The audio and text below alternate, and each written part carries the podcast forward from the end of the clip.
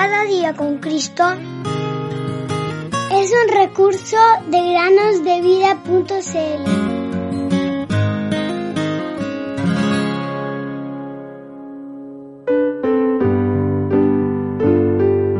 siendo justificados gratuitamente por su gracia mediante la redención que es en Cristo Jesús. Romanos 3:24.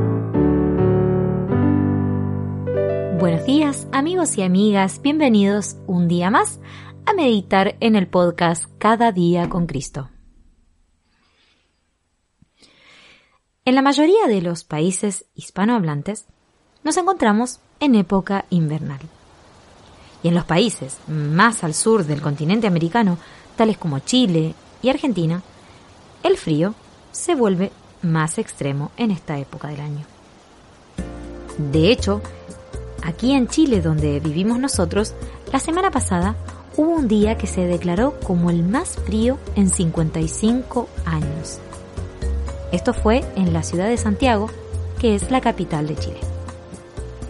Una de las cosas fundamentales para conservar el calor del hogar es mantener las ventanas cerradas y no abiertas, pues no queremos que el frío del exterior entre en nuestro hogar y de esta manera mantenerlo calefaccionado.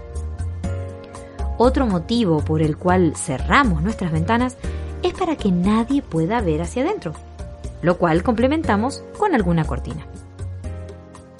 Por lo general, no queremos que las personas extrañas vean qué es lo que hacemos en nuestras habitaciones.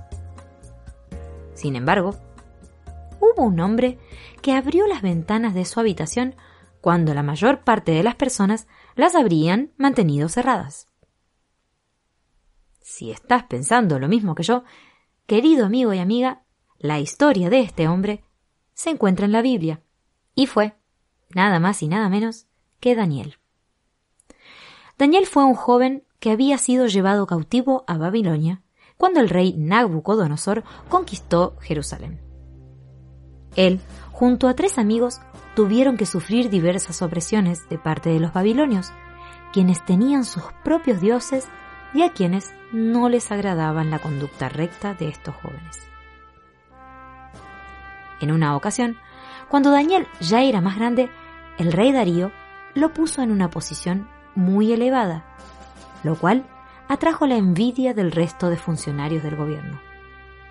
Estos hombres tramaron un plan para derrocar a Daniel, pues no podían encontrar nada que acusarlo, pues era un hombre fiel. Estos hombres se presentaron delante del rey Darío y lo convencieron de promulgar un edicto para que nadie pudiese orar a su dios u hombre que no fuera el propio emperador. Oh, qué tristeza para Daniel. No iba a poder orar al Dios verdadero. ¿Pero qué creen que hizo Daniel? Ustedes lo saben, ¿cierto? Cuando Daniel supo que había sido firmado el documento, entró en su casa, en su aposento superior tenía ventanas abiertas en dirección a Jerusalén. Y como solía hacerlo antes, continuó arrodillándose tres veces al día orando y dando gracias delante de su Dios. Daniel 6:10. Oh, qué fiel fue Daniel. Él abrió sus ventanas y oró como antes. ¿Habríamos hecho lo mismo nosotros? Quizás hubiéramos cerrado las ventanas para que no nos vieran. Pero Daniel confiaba en su Dios, que es nuestro Dios también. Quizá la mayoría de nuestros amigos conocen esta historia y su final también. Es conocida también como la otra en la cual Daniel se encuentra en el foso de los leones.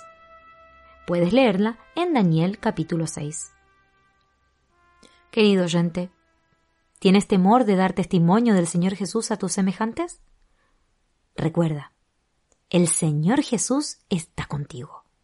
Cuando comes en tu escuela, ¿das gracias por los alimentos como lo haces en tu casa? No tengas miedo a hacerlo. Dios se complace en la obediencia, especialmente cuando tu luz brilla en un mundo